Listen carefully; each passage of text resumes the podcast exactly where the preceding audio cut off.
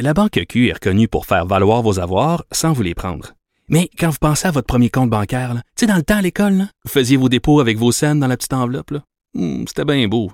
Mais avec le temps, ce vieux compte-là vous a coûté des milliers de dollars en frais, puis vous ne faites pas une scène d'intérêt. Avec la Banque Q, vous obtenez des intérêts élevés et aucun frais sur vos services bancaires courants. Autrement dit, ça fait pas mal plus de scènes dans votre enveloppe, ça. Banque Q. Faites valoir vos avoirs. Visitez banqueq.ca pour en savoir plus.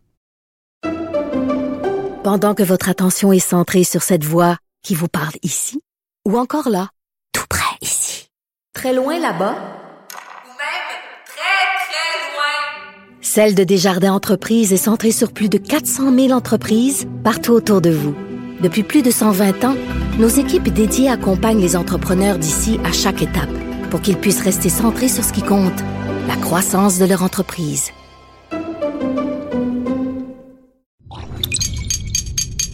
Cube Radio. Sophie Durocher. Sophie Durocher. Sophie Durocher. Mon nom est Sophie Durocher. Sophie Durocher. Des opinions éclairantes qui font la différence. Cube Radio. Bonjour tout le monde, bon mercredi. Écoutez, des fois, euh, comme journaliste, euh, on, a les baguettes en l'air, puis on vous parle de, grands dossiers hein, qui concernent tout le monde, qui mobilisent la population. Puis parfois, on tombe sur une histoire peut paraître anecdotique, mais qui vient vraiment nous chercher au plus profond euh, de notre âme. Et moi, c'est cette histoire absolument sordide. Un jeune de 20 ans qui a été euh, tué euh, en pleine nuit à la chute euh, il y a quelque temps de ça. Et euh, au procès de ces assassins, on apprend que finalement il a été tué. Pourquoi 30 grammes de potes et une console de PlayStation. On en est rendu là. Au 21e siècle, au Québec, il y a un jeune qui meurt parce que ces assassins voulaient lui prendre sa PS4. Vraiment, ça m'a rentré dedans.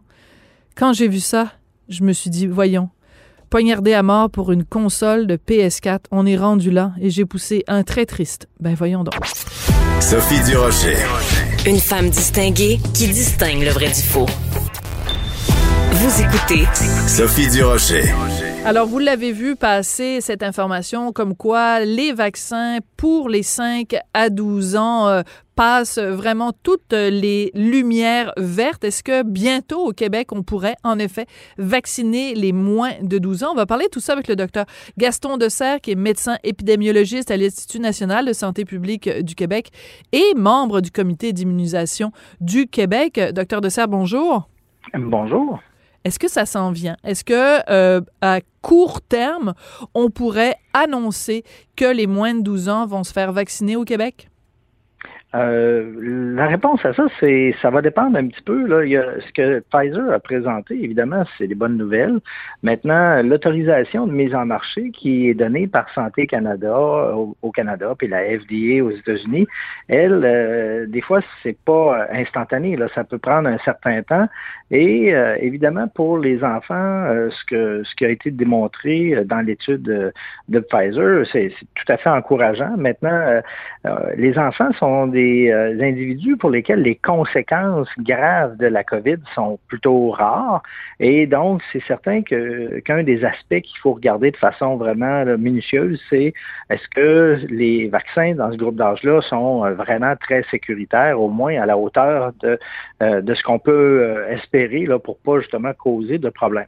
Alors, est-ce que euh, il y aura une mise en application euh, en termes de stratégie de vaccination si l'autorisation de mise en marché est donnée par Santé Canada? Je pense que ça, euh, presque certainement oui. c'est clair que les enfants de 5 à 11 ans actuellement, on voit dans les écoles comment il y a beaucoup d'éclosions, comment c'est compliqué de, gérer tout ça. Et c'est certain que en plus de la protection que ça donnera aux enfants contre éventuellement les, rares euh, complications, mais c'est sûr que ça va rendre leur vie beaucoup, beaucoup plus facile s'ils ne sont pas, euh, euh, je dirais, de retirer fermer des écoles, des, des classes parce qu'il y a une infection ici ou là. Et, et ça, je pense que ça va être un, un, un, effet positif majeur, en plus du fait qu'évidemment, ça va réduire aussi la transmission globale Voilà. dans la population. Voilà. Est-ce que ça veut dire à ce moment-là que si en effet on va de l'avant avec la vaccination des moins de 12 ans, que ça va nous aider à atteindre cette fameuse là, immunité collective qu'on souhaite tous? Ben, ça va nous aider. Maintenant, il faut voir qu'actuellement, au Québec, on a euh, probablement autour de 800 000 euh, personnes de 12 ans et plus qui sont toujours non vaccinées. C'est un nombre substantiel. Évidemment, euh, en vaccinant les jeunes enfants, on enlève un, grand bassin d'individus susceptibles qui contribuent à la transmission. On- donc, ça devrait avoir un impact sur la transmission générale dans la population. Maintenant, est-ce on va être capable d'arriver à un niveau où il n'y aura plus de transmission, donc un, un niveau d'immunité suffisamment haut pour qu'il n'y ait plus de transmission? Probablement qu'il va en avoir encore parce que justement, le nombre d'individus non vaccinés chez les 12 ans et plus reste très élevé, Hmm. mais évidemment, la transmission pourrait euh, devenir quand même beaucoup plus faible. Donc, si je comprends bien, pour résumer en termes simples, même si on allait en effet de l'avant en vaccinant les moins de 12 ans, s'il reste autant de réfractaires chez les plus de 12 ans, ils vont continuer à ralentir le groupe là. Ben, c'est certain que tant qu'on va avoir euh, à peu près là, euh, 10% d'individus non vaccinés chez les 12 ans et plus, c'est un gros bassin. Et comme la COVID, euh, le variant Delta de la COVID est, tellement contagieux, euh, ça, va continuer à circuler. Maintenant, à quel niveau? Est-ce que ça va être des niveaux qui vont être intenses, qui vont faire qu'on se retrouve un peu dans la situation actuelle où euh, le, nombre de cas euh, augmente semaine après semaine, les hospitalisations augmentent semaine après semaine. Euh, je pense que la vaccination des jeunes enfants va avoir un effet positif parce qu'actuellement, c'est quand même euh, dans ce groupe-là où on retrouve euh, une bonne proportion de nos Mhm. cas. Et, et c'est sûr que la vaccination là, va aider à, à ralentir là, ce qui se passe au Québec. D'accord. Alors, vous le savez, hein, on se le cachera pas, docteur Dessert, il y a beaucoup quand même de, de gens qui sont réfractaires au vaccin et qui sont réfractaires au vaccin, en particulier quand on a vacciné les ados, ils étaient grimpés dans les rideaux. Et là, quand on parle de vacciner les moins de 12 ans, ils se peuvent plus. Si vous aviez un réfractaire, un anti-vaccin, vraiment là, euh, devant vous, quel argument vous utiliseriez, docteur Dessert, pour le convaincre, ce, ce, ce militant anti-vaccin qui pense là que c'est du poison qu'on va mettre dans les, dans les veines de nos enfants? Bon, je pense que les, les gens vraiment euh, crinqués, comme vous décrivez, euh, je pense pas que les explications que je puisse lui donner euh, vont, vont le convaincre d'aucune façon, parce que euh, en premier lieu, euh, il croit pas les résultats des études cliniques. Donc, euh, c'est sûr que si la, la personne ne, ne croit pas les études qui sont faites qui démontrent que le vaccin est efficace et sécuritaire, ben évidemment, je pense que les arguments qu'on peut lui donner euh, vont, vont euh, vont pas coller là. Donc euh, c'est certain qu'il y a des, personnes qui sont préoccupées euh, pour euh, la, santé de leurs enfants et qui disent ben moi je veux quand même m'assurer que le vaccin est très sécuritaire. Ça c'est quelque chose qui évidemment est, beaucoup plus en fait, on est plus capable de discuter à ce moment-là parce que, bon, on voit actuellement qu'il y a euh, des pays dans le monde où ils ont déjà commencé à vacciner les, les jeunes enfants. On sait qu'en Israël, euh, ils ont commencé à vacciner les jeunes enfants qui présentent des problèmes de santé chroniques, euh, ce qui donne, en plus des études qui ont été faites par Pfizer, aussi une, une idée là, de, de la sécurité du vaccin. Alors, c'est certain que ça, euh, on, je dirais, les parents qui sont euh, complètement là, à, à opposés à la vaccination pour eux et pour leurs enfants euh, sur des bases, je dirais, idéologiques. Euh, malheureusement, les discours euh, qui mm. sont basés sur les données scientifiques ont très peu de prise sur eux. Voilà, donc euh, c'est pas c'est pas en, en, en utilisant euh, des, des, arguments scientifiques qu'on pourrait euh, les convaincre. Par contre, il y a des questions légitimes qu'on peut se poser. Euh, par exemple, les, les, les, effets secondaires. Il y a les, un, un, argument qui est souvent utilisé, c'est de dire ben je veux dire, on n'a pas suffisamment de recul. C'est-à-dire que si, mettons, on, inocule, le, on, on donne le vaccin à quelqu'un aujourd'hui, qu'est-ce qui nous dit que dans six mois, dans un an ou dans cinq ans, il n'y aura pas d'effet secondaire? Qu'est-ce qu'on peut répondre à, quelqu'un qui utiliserait ce- ce- cet argument-là, docteur Dessert? Ben, je pense que euh, c'est c'est exact qu'on n'a pas euh, cinq ans de recul. Le vaccin a été mis au point, euh, je dirais, là, en, en 2020, et donc on a actuellement euh, à peu près là, euh, six, huit mois de recul là, sur euh, euh, l'utilisation à grande échelle de ces vaccins-là. Ceci étant dit, dans l'histoire des vaccins, ce qu'on a vu jusqu'à maintenant, ça a été quand il y avait des effets secondaires qui arrivaient à court terme et non pas là, un, deux, cinq ans plus tard. Donc, actuellement, il y a une menace là, à très court terme qui est la COVID.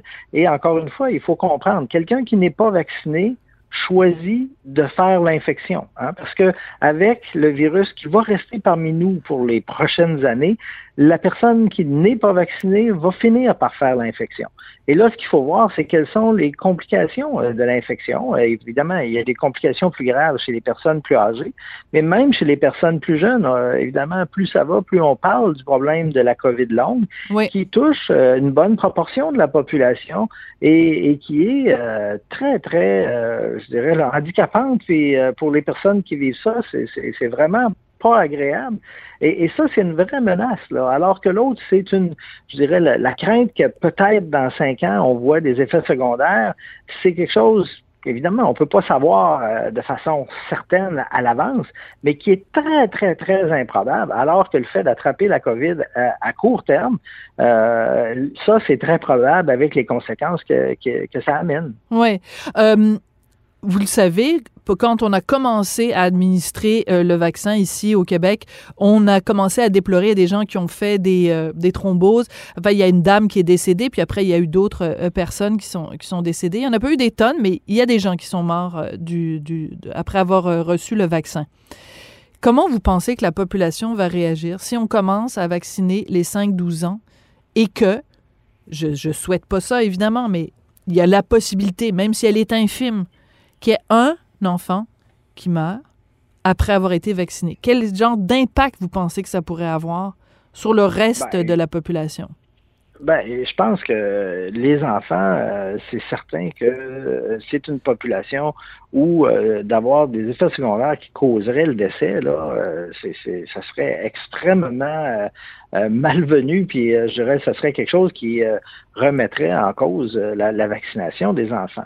Donc, euh, c'est certain que ce qui va se produire euh, au Canada euh, et partout dans le monde, c'est que les enfants qui vont se faire vacciner, il va y avoir une surveillance accrue euh, de la sécurité du vaccin pour vraiment s'assurer qu'il y ait une, une, une sécurité là, qui, bon, évidemment, il va y avoir des, des, des douleurs au site d'injection, de la fièvre. Ça, euh, je pense que c'est normal. Mais ce qu'on peut pas tolérer euh, facilement, c'est des choses qui sont euh, plus sérieuses. Puis évidemment, des décès, euh, là, on parle de choses extrêmement sérieuses. Là. Mais les probabilités que ça se produise sont faibles. Ah, elles sont très faibles. Je pense que quand on regarde les vaccins euh, ARN, donc les vaccins de Pfizer, de Moderna, euh, ce sont pas ces vaccins-là qui ont été associés aux thromboses avec le décès dont vous parlez. Et euh, ces euh, vaccins-là, pour le moment, évidemment, ils, ils donnent des réactions euh, immédiates là, euh, dont j'ai parlé, mais euh, pour le moment, ils ont encore un profil de sécurité chez les adultes, chez les adolescents qui est excellent. Et on s'attend à ce que ça soit encore euh, aussi bon chez les jeunes enfants, d'autant plus que la dose qui va être administrée aux jeunes enfants est plus faible pour euh, justement euh, bon faire que malgré tout les gens soient protégés, mais avec un minimum d'effets secondaires. D'accord. Il y a des manifestants qui sont allés devant les écoles et qui, avec des porte-voix, criaient toutes sortes d'informations, de fake news euh, aux jeunes. Parmi ces informations qu'on entend souvent, il y a cette idée que même si vous mourrez pas du vaccin, ça va euh, vous rendre stérile. Je sais que c'est décourageant, je sais que ça donne envie de s'arracher les cheveux, mais pouvez-vous, s'il vous plaît, docteur de Serre, vous adresser à ces gens-là, ces manifestants-là, et euh, clarifier les choses sur euh, le- le- le- les dangers de stérilité, les dangers supposés de stérilité associés au vaccin? Ouais, je pense que euh, évidemment euh, cet argument-là des vaccins qui causent la stérilité, euh, évidemment c'est une fausse information et ça a déjà été utilisé là un peu partout dans le monde pour le vaccin contre la polio, pour toutes sortes de vaccins. Les gens sortent ça en disant ça va causer des problèmes de stérilité. Il n'y a jamais aucune étude qui a pu mettre en cause les vaccins associés à des problèmes de stérilité. Alors évidemment ça je pense que ça fait partie euh, des, informations fausses qui circulent euh, par euh, le, biais des groupes anti-vaccination qui n'a aucune, je dirais, là, base scientifique. Là. D'accord. Est-ce que vous êtes découragé des fois, docteur Dessert, quand vous voyez, quand vous, vous travaillez, parce que vous êtes, chaque fois qu'on vous appelle dans les médias, vous êtes toujours là pour répondre à nos questions, puis de, se dire que des fois, votre message, il y a, y a comme des récalcitrants, puis il n'y a rien à faire, il n'y a rien à faire avec eux. Est-ce que ça vous décourage des fois? Ben, je ne dirais pas que ça me décourage. C'est sûr que je trouve ça... Euh, euh, bon, euh, je trouve ça difficile de voir qu'on a un outil qui nous permettrait d'être vraiment sorti du problème de la pandémie là, si euh, toute la population était venue le chercher là, euh, cet été. Euh, et, et, on a encore des doses de vaccins. C'est encore le temps de, le venir, de venir le chercher. Mais, mais c'est certain que quand on regarde ce qui se passe actuellement dans les hôpitaux et, et que les gens qui sont non vaccinés, c'est quand même pas parce qu'ils n'ont pas eu d'informations, c'est parce que ils ont ils croient que c'est, ce sont des manigances, que c'est, un outil dangereux pour leur santé, que c'est et, et, malheureusement euh, de changer des croyances, euh, c'est souvent compliqué parce que ça part de, de, de sources profondes là, de, de méfiance face à, à l'État, face aux institutions, mm. face à, à, ce qui est fait par les compagnies pharmaceutiques. Et euh, encore une fois, ça, c'est un problème là, qui, est, euh, qui, qui, est universel. Euh, je dirais, dans tous les pays, il y a des personnes qui gardent une, je dirais, là, une absence d'adhésion aux données scientifiques. Et, ça, il y a encore des gens qui croient que la Terre est plate. Et, et ça, je pense que c'est renversant, mais ça existe. Là. Alors, euh, je pense que c'est vrai que c'est un petit peu renversant. Est-ce que c'est décourageant? Je pense que ce qui est encourageant, c'est qu'il y a 80-90 euh, de la population qui croit aux données scientifiques. Et ça, euh, c'est certainement, je dirais, un, verre au 9 dixième plein. Là. Oui, ben je préfère. Euh, ben ça m'a fait du bien de vous parler parce que quand je regardais les manifs euh, hier, j'étais complètement découragée de, l'humanité. Mais vous avez tout à fait raison. Concentrons-nous donc sur le 90% plutôt que sur le, le, le 10%. C'est le problème, c'est que le 10% est pas mal euh, bruyant, alors que la majorité, comme d'habitude, est toujours silencieuse. Mais il y a une minorité tapageuse qui, qui attire beaucoup l'attention. Docteur Dessert, merci beaucoup. Je rappelle que vous êtes médecin épidémiologiste à l'Institut national de santé public euh, du Québec et membre du comité d'immunisation du Québec. Merci beaucoup, docteur Dessert. Merci à vous, Mme Desrosiers. La Banque Q est reconnue pour faire valoir vos avoirs sans vous les prendre. Mais quand vous pensez à votre premier compte bancaire, tu sais, dans le temps à l'école, vous faisiez vos dépôts avec vos scènes dans la petite enveloppe. Hmm, c'était bien beau. Mais avec le temps, ce vieux compte-là vous a coûté des milliers de dollars en frais, puis vous ne faites pas une scène d'intérêt. Avec la Banque Q, vous obtenez des intérêts élevés et aucun frais sur vos services bancaires courants. Autrement dit, ça fait pas mal plus de scènes dans votre enveloppe, ça. Banque Q. Faites valoir vos avoirs. Visitez banqueq.ca pour en savoir plus.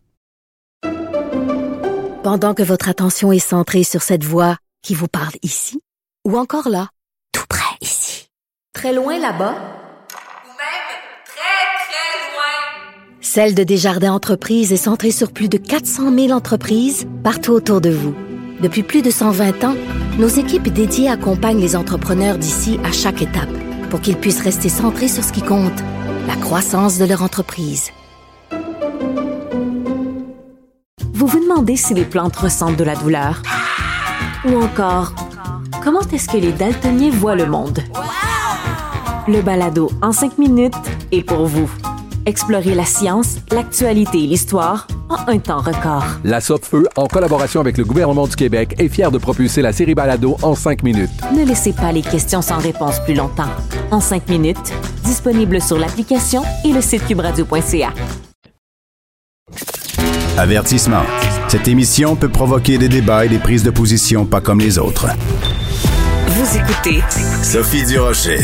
Qu'on ait des enfants ou qu'on n'en ait pas, ces images-là nous choquent de voir des manifestants avec des porte-voix haranguer, harceler, intimider des enfants devant des écoles au Québec, des militants anti-vaccins, anti-tout, en fait, appelons-les comme ça. Euh, c'est le sujet dont tu avais envie de parler, Marie-Claude Barrette, aujourd'hui. Bonjour, Marie-Claude. Bonjour Sophie. Ces gens-là Euh, sont ben- ces gens-là sont à bout de tout, mais sais tu quoi? Moi, je suis à bout d'eux. Je suis plus capable. Ben hier, euh, j'ai vu les images, tu sais, parce que j'avais entendu à la radio ce qui se passait, puis on entendait, tu sais, on entendait, le- on les entendait parler dans un reportage, mais de les voir là hier est aussi arrogant, insistant. Écoute, là, et et c'est une désinformation complète. Euh, moi, il a fallu que je me calme là, parce que je, je, je comprends le père là qui est comme, elle dit, moi je suis plus capable, là, là je suis tannée, là, tu sais, puis je sais pas qu'est-ce que j'aurais fait devant eux parce que c'est c'est comme c'est paniquant puis en plus tu sais ils sont questionnés puis ils répondent à peu près n'importe quoi. C'est vraiment n'importe quoi. Et aller c'est de l'agression là. On est dans les agressions. Et moi je pense que ces gens là quand tu vas quand tu vas intimider moi je je, je dis ce mot là intimider des enfants des jeunes ben tu dois faire face à la justice parce que pour moi c'est de l'ordre criminel de faire ça. Je trouve ça, c'est la première fois qu'on est confronté à ce genre de situation, à moins que je me trompe. Moi, je me souviens pas Moi non plus. d'avoir des gens comme ça aller faire de l'intimidation à l'école. On se bat contre l'intimidation. On fait des campagnes contre l'intimidation. Et là, on la voit sous nos yeux, filmée, assumée par ceux qui osent faire ça. Ben moi, je pense qu'il y a un prix à payer pour faire ça parce que ça n'a aucun sens. Même s'ils avaient raison, Sophie, ça n'aurait aucun sens de faire ça. Et là, en plus, ils sont contre la science, ils sont contre tout ce qui se passe présentement. Alors, je me dis, s'ils veulent, ils ont leurs convictions, puis ils veulent se marginaliser, c'est leur affaire. Mais viens pas déranger nos enfants, parce que pour moi, ça, là, je sais qu'il y aura peut-être une loi spéciale, mais ça, il faut agir maintenant, pas demain, là. Il faut agir maintenant. Et maintenant, et moi, ces gens-là, euh, je les mettrais, je les arrêterais. Ils sont en arrestation. Tu sais, je veux dire, qu'est-ce qu'ils font là? Et je comprends les parents parce que là, ce qui va arriver, Sophie, si on n'intervient pas, il va se passer de quoi? Ben oui. Les parents, les enseignants. Est-ce qu'on attend de voir ça à la télé, du monde se battre, là? Est-ce que c'est, est-ce que ça prend ces images-là? Est-ce que ça prend vraiment une violence physique pour dire, oh, il faut faire quelque chose? On le sent, le presto va sauter, là. J'ai comme l'impression rapidement, parce que moi, dans mon salon, j'étais en train de sauter. Fait que je peux imaginer un parent qui vit ça face à son enfant. Écoute, je sais pas dans quel état ça te mettrait si fils Ah, avait écoute, ça. moi, si j'habite en plus juste à côté de, de l'école de mon fils, si jamais tu me disais euh, euh, cet après-midi, euh, ton, il y a des gens qui manifestent avec des, des porte-voix devant l'école de, de, de mon fils, écoute, je, je, je sortirais de chez moi en courant pour aller contre-manifester contre ces gens-là. Et tu as tout à fait raison de dire les esprits sont tellement échauffés en ce moment, euh, on a l'impression que ça prendrait pas grand-chose pour que, que ça vire mal. Et moi, j'ai de la difficulté à m'expliquer, par exemple, donc euh, le gouvernement dit on va faire euh, une, loi euh, spéciale pour interdire ça devant les écoles, devant les hôpitaux. Puis là, tu les gens de Québec solidaire qui sont là, ouais, ben il va falloir qu'on en parle, nous, en comité, il va falloir qu'on se réunisse parce que euh, on voudrait surtout pas brimer le droit de manifestants, de manifester. Ben, je veux dire, c'est l'heure n'est pas rendue à commencer à chipoter là-dessus. Je veux dire, personne ne, ne dit qu'il faut empêcher les gens de manifester. Quand tu manifestes habituellement, tu euh, envoies aux autorités, que ce soit au service de police ou quoi que ce soit, euh, ton- le trajet de ta manifestation. On va partir du point A, on va aller au point B. C'est organisé, c'est encadré. Là, c'est pas de ça qu'on parle. On parle d'une bande de sauvages qui s'en vont emmerder des jeunes qui ont rien demandé à personne, qui demandent juste à étudier. Fait que je trouve que Québec solidaire là-dessus, euh, je veux Ah non, dire, il chipote, là. parce que ce n'est pas une manifestation, c'est une confrontation. là. Exactement. On parle pas, on parle pas d'une marche pacifique, là, par exemple, quand comme il va y avoir à Montréal vendredi pour l'environnement. C'est ça, c'est une marche pacifique. Ils ont une cause et ils s'en vont manifester pour se faire entendre, pour que, que, que, y ait comme un engagement face à face à l'environnement de nos gouvernements. Mais, mais là, ce qu'on parle, on n'est pas là pantoute, là. Là, on parle de gens qui décident. Moi, je veux qu'on utilise le mot intimidation parce que c'est exactement, moi, ce que j'ai vu hier et entendu. Si moi, j'allais écœurer du monde à l'école, Sophie, là, ben, je pense que j'aurais des menottes. Est-ce que parce que là, c'est pour la COVID que tout à coup, tout est permis? Non. Et ces gens-là ne sont pas la majorité non plus. On s'entend, là, que c'est, ils font beaucoup de bruit, là, mais ils sont pas tant que ça. Et moi, hier, je voyais une manifestante là, qui, euh, qui avait une pancarte dans les mains, puis le journaliste il dit OK, mais vous ramassez de l'argent, pourquoi? Mais elle dit On ramasse pas d'argent, de quoi vous parlez? Ben, c'est parce qu'ils en bas de votre affiche, c'est marqué On ramasse des dons. On a besoin de dons. Et là, elle répond Ah, ben là, c'est parce qu'il y a des gens qui viennent de partout pour faire des affiches pour payer leur déplacement. Hey, c'est-tu n'importe quoi? Elle savait même pas pourquoi elle était là. Ah, Écoute, là, puis le- le- il faut. On n'avait pas besoin, on n'avait même pas besoin de Guy Nantel pour poser des questions pour les faire paraître ridicules. Ils se faisaient paraître ridicules eux-mêmes Ah oui, sans, puis- sans Guy Nantel. Oui, e- exactement. Tu sais, je exactement. Je me dis, tu mets Guy Nantel là-dedans, ça n'a même pas de sens. Ça serait trop gênant, je pense, de montrer ces images-là. Mais il faut vraiment agir maintenant. Puis ça, on voyait les policiers quand même. Il faut quand même dire que les policiers surveillaient la scène. Mais moi, je pense que ces scènes-là ne s'endurent juste pas. Il faut pas les observer. Il faut pas qu'il y en ait. Et si Québec solidaire, je- je- il faut qu'ils fassent, je comprends pas qu'ils font pas la distinction entre une marche pacifique, entre une manifestation pacifique et de l'intimidation. Là, tu sais, je veux dire, aller faire une discussion, pis ci, pis ça, ben moi, je pense qu'il va être trop tard. Il y aura des parents qui vont avoir sauté la clôture. Tu sais, je veux dire, ça va péter parce que eux, tout ce qu'ils font, les manifestants, c'est ça qu'ils veulent. C'est Oui. ça qu'ils veulent. Ils veulent qu'on se choque et là, ils vont devenir des opprimés parce qu'il y aura des oppresseurs. Oui, oui, des victimes. Ben oui. Ça va être eux, les Alors, victimes. Puis- ben, faut arrêter ce niaisage-là, là, parce que là, on parle de nos enfants, on parle de nos adolescents. Moi, je trouve que là, faut arrêter de niaiser. Là, il faut faire quelque chose. Oui, et euh, tu vois dans les différents euh, reportages qu'il y avait sur les différentes euh, euh, manifestations ou les différentes euh, euh, occasions d'intimidation, comme tu dis, à un moment donné, il y a, il y a des journalistes qui ont parlé à, à une jeune fille qui était dans, dans une des écoles visées, puis elle était vraisemblablement troublée par euh, l'information qui était véhiculée par les militants. Puis elle disait, euh, ben moi, j'ai déjà eu ma première dose de vaccin, puis j'hésite à avoir la deuxième parce que vous dites que euh, le vaccin, ça rend stérile. Puis la fille avec des trémolos dans la voix dit, euh, est-ce que c'est vrai que je pourrais jamais avoir d'enfant? Hey! C'est rendu qu'ils sont vraiment en train de, Oui, de et- et- distiller ces idées-là dans la tête des jeunes. c'est terrible. Sophie, cet argument-là est très fort d'ailleurs. Moi, j'ai moi j'ai j'ai eu des gens que je connais qui ont vraiment hésité à avoir la vaccination parce qu'ils pensaient ne pas avoir d'enfants, imagine. Ils disaient c'est trop un grand risque. Et finalement, avec le passeport vaccinal, ces gens-là ont dû, parce que sinon, euh, tu tu peux plus travailler. Là. Alors, ils ont dû se faire vacciner, mais ces femmes-là ont encore une crainte. Fait que, ça, ça laisse des empreintes qui sont importants. Et aujourd'hui, euh, cette gang-là disait qu'il allait manifester à l'école l'école secondaire Louis Riel à Montréal, où tu te souviendras, on en a parlé. Il y a, une, Oui. il y a une jeune fille qui est décédée parce que elle a, ça n'a rien à voir avec Non, elle avait des problèmes cardiaques. Ouais. Exactement. Elle est décédée à l'école avec les paramédics. C'est d'une tristesse inouïe. Et le lendemain, il y avait la, il y avait la vaccination dans cette école-là. Et on, tout de suite, les manifestants ont dit, ben, tu hier, elle- votre, votre collègue est décédée à cause de la COVID.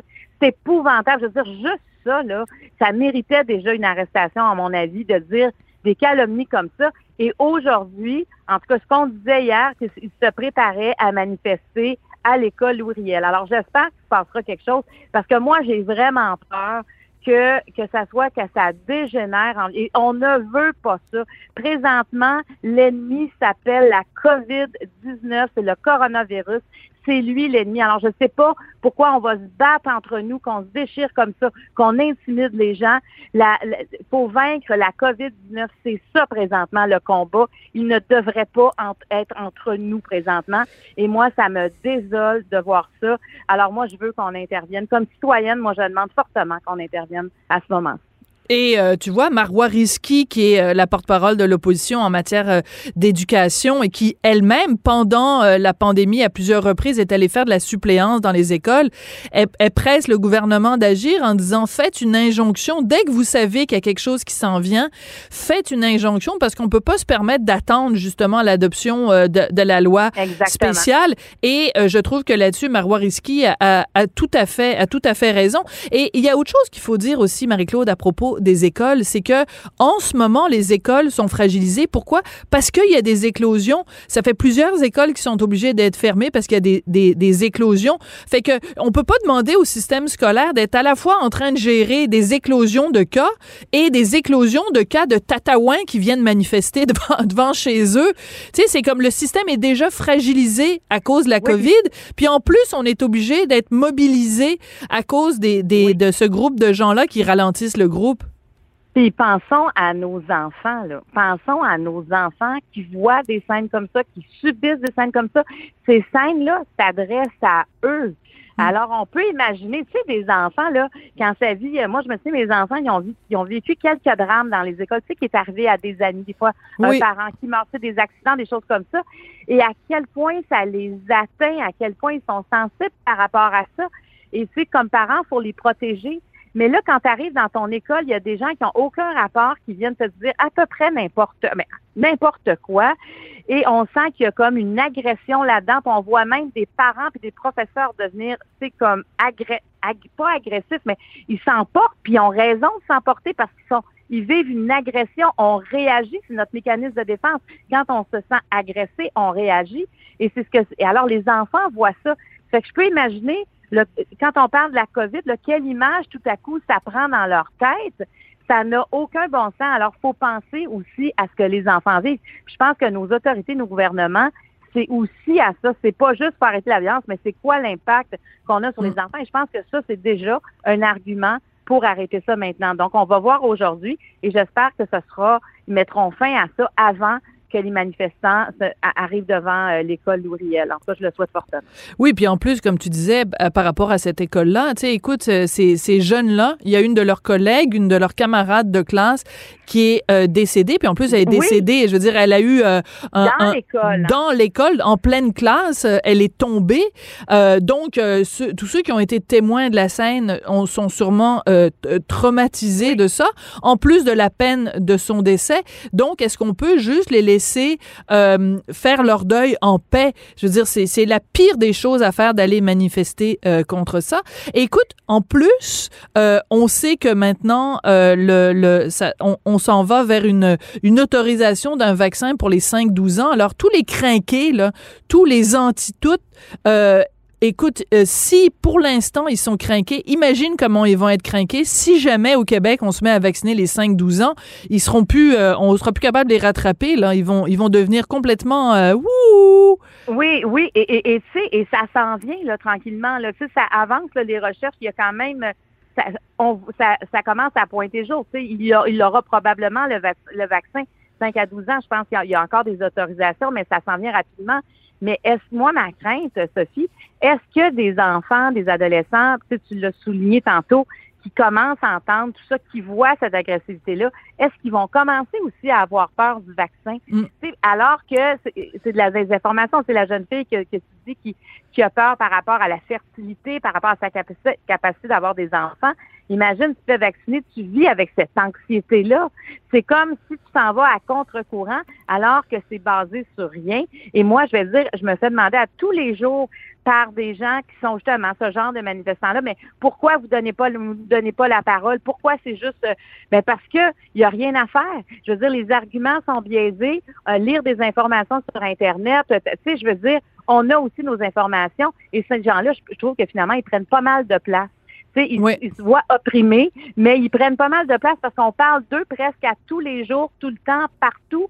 Parce que soit hier, il y a quelqu'un qui m'écrivait d'un d'un petit centre hospitalier qui disait on devra fermer parce que nous, il y a des personnes qui veulent pas se faire vacciner. À cause de ces 10 personnes-là, on va arrêter les services. Alors, je pense qu'on commence à parler pas mal d'eux quand on va interrompre des services en santé parce qu'on refuse de se faire vacciner. Alors, je pense que sur la place publique, là, Ils prennent beaucoup, beaucoup, beaucoup d'espace.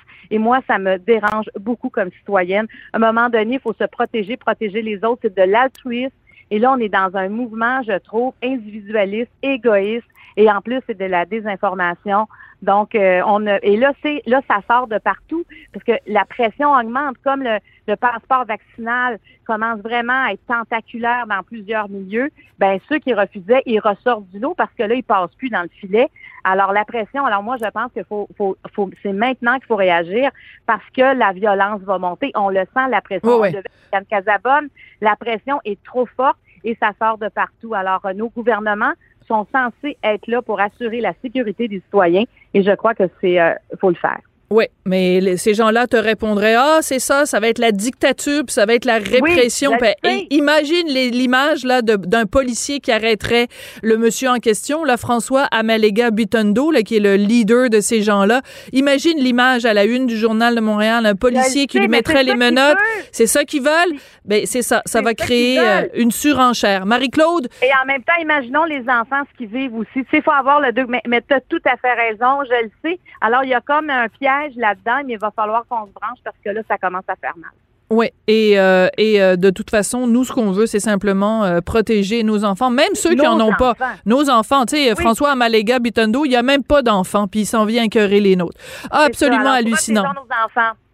Merci. Ben, ça m'a fait plaisir, euh, Sophie. Ben, habituellement- regarder ce qui se passe aujourd'hui à l'Oriel. Habituellement, habituellement, j'aime ça, euh, faire l'avocat du diable puis t'apporter des contre-arguments, mais là, dans ce cas-ci, euh, je, je ne peux qu'être d'accord avec toi. Je t'embrasse. Merci beaucoup, Marie-Claude. On se retrouve demain. La Banque Q est reconnue pour faire valoir vos avoirs sans vous les prendre. Mais quand vous pensez à votre premier compte bancaire, tu sais, dans le temps à l'école, vous faisiez vos dépôts avec vos scènes dans la petite enveloppe. Hmm, C'était bien beau. Mais avec le temps, à ce compte-là vous a coûté des milliers de dollars en frais, puis vous ne faites pas une scène d'intérêt.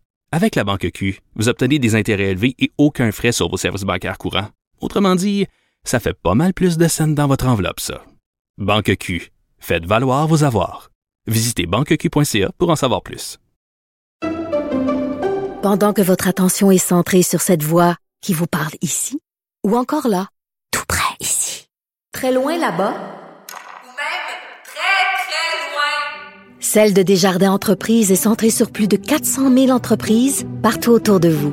Depuis plus de 120 ans, nos équipes dédiées accompagnent les entrepreneurs d'ici à chaque étape pour qu'ils puissent rester centrés sur ce qui compte, la croissance de leur entreprise.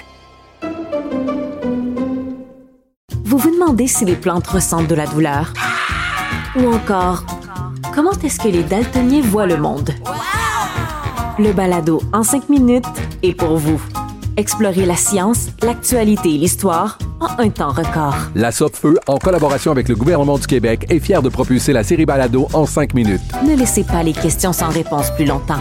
En cinq minutes, disponible sur l'application et le site cubradio.ca. Sophie Durocher.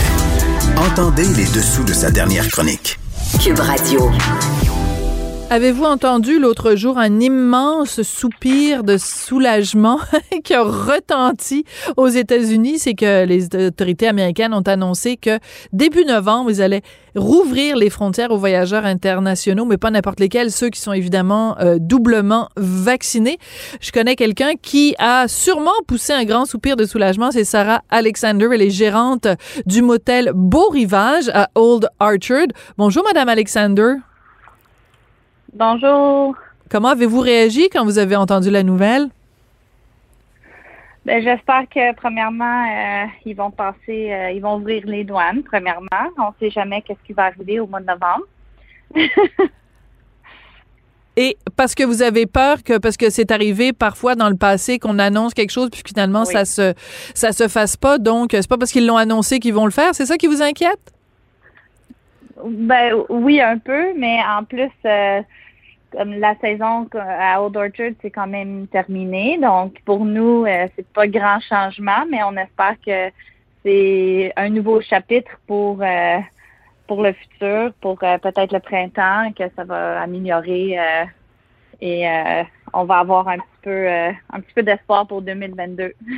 Oui. Alors, parlez-nous un petit peu de votre été. Habituellement, Old Orchard, on le sait, c'est une destination que les Québécois adore. Euh, mon ami Michel Barrette euh, est là normalement chaque été, puis euh, et les gens le reconnaissent dans la rue, puis tout ça. Donc, euh, quel genre d'été vous avez eu l'été 2021? Ça a été comment? Ça a été pas mal pareil de 2020. On dirait que ben, la...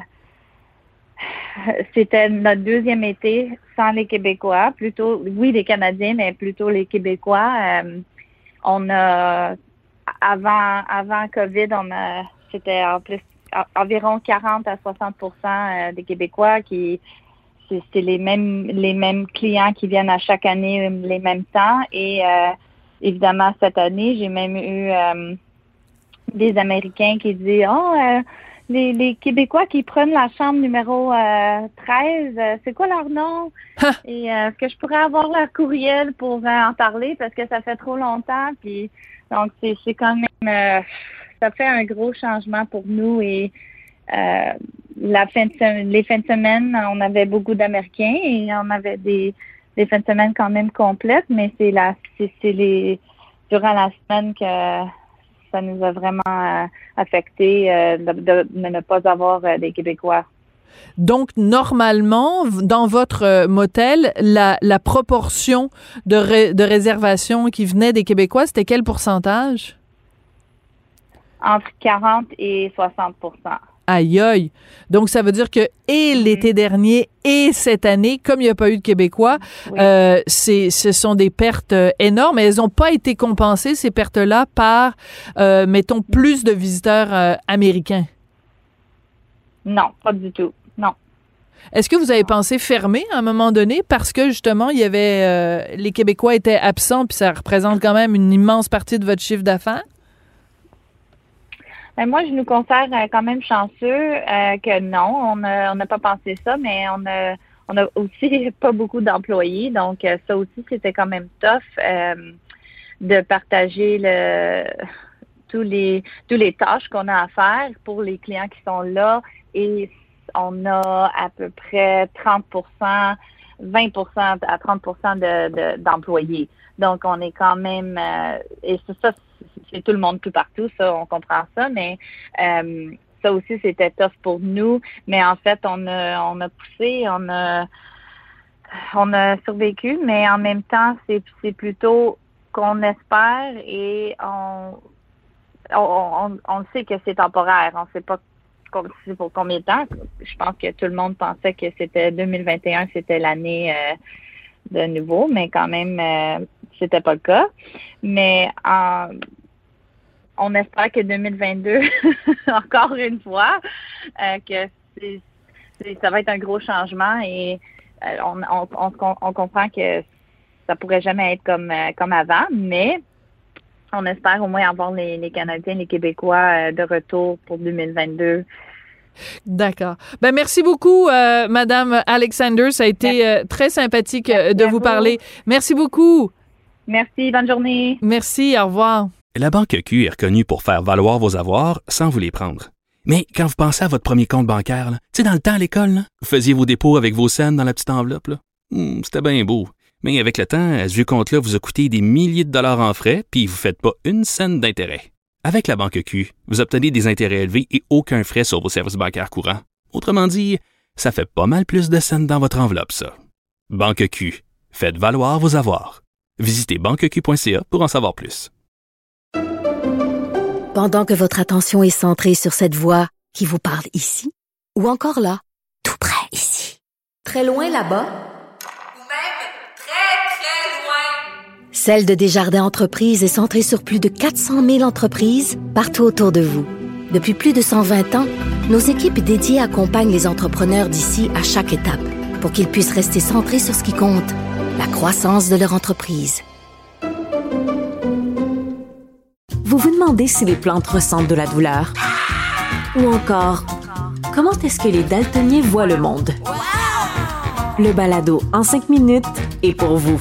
Explorez la science, l'actualité et l'histoire en un temps record. La Feu, en collaboration avec le gouvernement du Québec, est fière de propulser la série Balado en cinq minutes. Ne laissez pas les questions sans réponse plus longtemps. En cinq minutes, disponible sur l'application et le site cubradio.ca. De la culture aux affaires publiques. Vous écoutez Sophie Durocher. Cube Radio. Alors, vous avez bien sûr euh, entendu parler de Jonathan Drouin, l'attaquant euh, du Canadien, qui a pris une pause de jeu et qui a confié au cours des derniers jours en entrevue euh, qu'il souffrait d'anxiété et d'insomnie. on en a parlé hier avec Marie-Claude Barrette, mais ça a provoqué beaucoup de, de, réactions, beaucoup de gens qui se sont identifiés à ce témoignage de Jonathan Drouin. C'est le cas, en tout cas, de ma collègue Elisabeth Ménard, qui est journaliste pour différentes plateformes de Québécois. Elisabeth, bonjour. Bonjour. Bonjour Sophie. Elisabeth, euh, dans euh, le 24 heures, tu as écrit un texte extrêmement euh, intéressant qui s'intitule, en fait, c'est tout simple, Merci Jonathan Drouin. Pourquoi tu le remercies, Jonathan Drouin? Ben, quand j'ai quand j'ai quand j'ai visionné ton entrevue, j'ai tout de suite eu j'ai eu une réaction de surprise en fait parce que je m'attendais pas. C'est pas l'anxiété, c'est pas quelque chose dont euh, beaucoup de gens parlent publiquement. je voulais le remercier de l'avoir fait parce que je pense que euh, le fait que quelqu'un qui, qui est connu, qui est une vedette comme lui, et surtout un joueur de hockey qui est tellement adulé, parle de ça publiquement, ça va aider d'autres personnes à en parler aussi. Oui, parce que tu euh, nous en avais déjà parlé ici euh, à Cube. J'avais fait une entrevue avec toi euh, il y a quelques mois parce que tu avais écrit un texte très touchant, très émouvant où tu parlais de ta de ta fragilité, de ta vulnérabilité. est-ce que est-ce que je est-ce que c'est du courage aujourd'hui, en 2021, quand une personnalité publique ou euh, quelqu'un qui est journaliste comme toi qui en parle publiquement, euh, est-ce qu'il y a encore des, tabous associés à ça? Est-ce qu'il y a encore un prix à payer quand on parle publiquement d'un problème d'anxiété ou d'autres euh, problèmes reliés à la santé mentale, à l'équilibre mental? Ah oui, tellement, tellement. C'est encore tabou aujourd'hui. Puis moi, quand j'ai écrit euh, ce texte-là auquel tu fais référence, euh, j'étais euh, j'étais terrorisée en fait à l'idée que ça ruine ma carrière. Ah, à ce point-là. Ah oui, je me disais, il y a personne qui va vouloir travailler avec moi, m'offrir des promotions. Ou, puis ben, finalement, c'est pas le cas, je vous le confirme, j'en suis heureuse. Mais je, oui, j'avais vraiment peur d'en parler. Euh, puis je, pense heureusement que la, la réaction elle a été très positive, justement parce que les choses sont en train de changer, parce qu'il y a de plus en plus de gens qui se reconnaissent là-dedans. L'anxiété, c'est universel. Hein? Tout le monde en fait de l'anxiété. Certaines personnes plus que d'autres. Pour certaines personnes, c'est plus handicapant. Euh, d'autres euh, réussissent heureusement à vivre avec ça, mais je pense qu'on l'a tous déjà ressenti. Donc, le fait d'en parler, ça, ça lève un peu les tabous, mais, mais il y en existe encore parce que euh, je pense que d'avouer publiquement qu'on a un problème de santé mentale, euh, puis encore plus dans le domaine du travail, euh, les gens pensent qu'on est peut-être moins euh, compétent, moins apte au travail. C'est ça, c'est admettre une, une fragilité. Euh, et s'il y a un domaine où on veut pas être fragile, justement, c'est bien le domaine de, de, dans, dans, dans, le milieu du travail parce que justement, c'est tellement compétitif. Puis euh, on, on, on, a toujours cette idée de se dire bon ben si c'est pas moi, il y en a il y en a dix autres ou vingt autres qui, qui, attendent derrière moi, qui sont prêts à prendre ma place. Donc c'est pas évident. Et quand on regarde quand même euh, le cas de Jonathan Drouin. Euh, on peut pas s'empêcher, et tu le fais dans ton texte, de penser évidemment à Simone Biles. Moi, je sais jamais comment prononcer son nom. Là. je vais sûrement faire une erreur. C'est bien Simone Biles, donc euh, aux Jeux Olympiques cet été, qui euh, justement s'est même retirée de la compétition parce que elle disait la, la, pression est trop forte. Il y a aussi des joueuses de tennis. Enfin, il y a de plus, en, il y a vraiment un mouvement où les gens disent, regarde. Euh, oui, a mon image publique, mais ce qui est plus important, c'est de prendre soin de moi, de prendre soin de ma personne. C'est ce qu'a fait Jonathan Drouin. Exactement. Puis Simone Biles, quand c'est arrivé cet été, je me souviens, euh, il y a beaucoup de médias et même des athlètes, dont Michael Phelps, qui l'ont euh, félicité d'avoir priorisé sa santé mentale à la performance. Et et là, je me suis dit, OK, on vient vraiment de franchir une étape en tant que société, de comprendre que notre santé mentale, elle est plus importante que la performance. De voir qu'elle était félicitée sur la place publique, ça, ça m'avait vraiment fait quelque chose. Puis quand, quand j'ai vu la sortie de Jonathan Drouin, j'ai tout de suite pensé à Simone Biles, puis je me suis dit, wow, OK, euh, parce que parce que Jonathan Drouin, c'est quand même quelqu'un, euh, c'est un joueur de hockey, il faut qu'il soit imposant sur la glace. Euh, donc, parler de ses vulnérabilités publiquement, euh, ça prenait beaucoup de courage de faire ça. moi, j'avais envie de le remercier et de le féliciter d'avoir fait ça. Oui, puis aussi, c'est que, bon, ben, tu sais, on le sait, là, la Sainte Flanelle, puis l'attachement que les Québécois ont à, à leur sport national, ben, pas juste les Québécois, mais partout au Canada. Tu sais, je veux dire, quand tu joues pour euh, le, CH, là, que tu as le CH tatoué sur le cœur, puis qu'il ait choisi de se retirer à un moment aussi crucial. Et je sais pas si ça t'a frappé, toi aussi, Elisabeth, mais le fait que dans les entrevues qu'il a données qui disent bon ben quand j'en ai parlé avec euh, Marc Bergevin et avec Dominique Ducharme, j'ai été accueilli, on a pleuré ensemble. Je me disais aïe il y a tant de secondes là, j'imagine la scène de Jonathan Drouin dans les bras de Marc Bergevin et Dominique Ducharme, puis les trois pleurent. Je me disais mon Dieu, il y a, y a, il y a ne serait-ce que deux trois ans et on n'aurait même pas pu imaginer cette scène là j'ai vraiment eu la même réflexion que toi. Euh, puis je dirais, tu dis deux, trois ans, moi je dirais là, la, la pandémie en général, je, je pense que c'est là qui est arrivé hmm. quelque chose. Je pense que c'est à ce moment-là qu'on a accepté de parler un petit peu plus de santé mentale parce que avant la pandémie, là, j'aurais jamais vu ça un joueur de hockey qui parle publiquement d'anxiété, qui, qui qui dit qu'il a pleuré. Euh, je pense que ça a réveillé euh, beaucoup de vulnérabilité puis beaucoup de solitude chez les gens, les confinements, les mesures sanitaires, on comprend.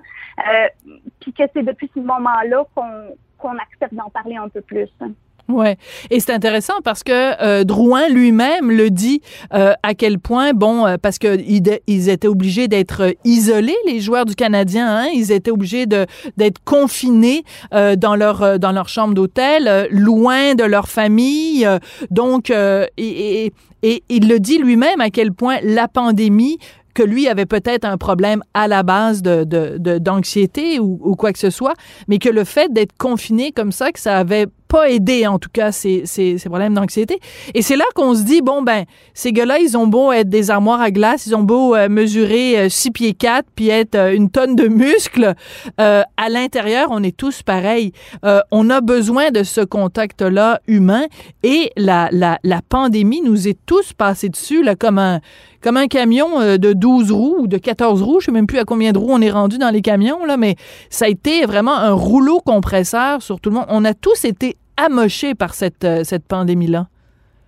Tu le dis très bien qu'on a tous besoin du contact humain. Puis moi, j'ai beaucoup de compassion pour Jonathan Drouin, pour tous les joueurs de hockey qui font quand même un métier qui, euh, euh, qui, favorise l'anxiété. Je veux dire, tu es sur la glace, puis tu, tu faut que tu sois imposant, faut que tu faut que tu attaques. tu es, cible, tout, des millions de téléspectateurs te regardent, c'est quelque chose qui naturellement va créer de l'anxiété. Mais quand après un match, euh, tu es plein d'adrénaline, il faut que tu rentres tout seul dans ta chambre d'hôtel pour, pour aller dealer avec les attaques que tu as reçues sur la glace, ça doit être extrêmement difficile de se décharger de ça. Hmm. Euh, il y a un autre aspect euh, dont j'avais parlé un petit peu avec Marie-Claude Barrette hier, et c'est l'aspect suivant toi, je, bon, j'imagine, tu es, permanente, tu as un emploi permanent, donc euh, j'imagine quand, euh, quand tu as euh, quitté à un moment donné le travail, bon, tu as, pu quand même recevoir un, un, certain salaire. Jonathan Drouin, bon, on le sait quand même, un attaquant du Canadien, ça n'a ça, ça pas trop de difficulté à boucler ses fins de mois. Et l'organisation du Canadien, elle lui a fourni un psychologue, puis une aide, puis bon, il y a, y, a, y a, un entourage qui a pris soin de lui.